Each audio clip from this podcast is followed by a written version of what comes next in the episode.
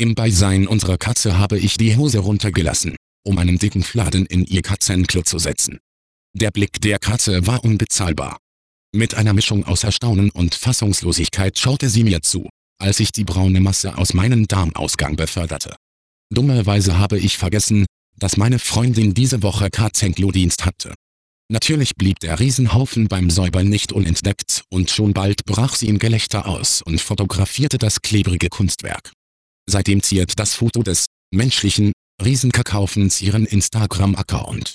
Sie hörten die Beichthaus.com Beichte Nummer 41152.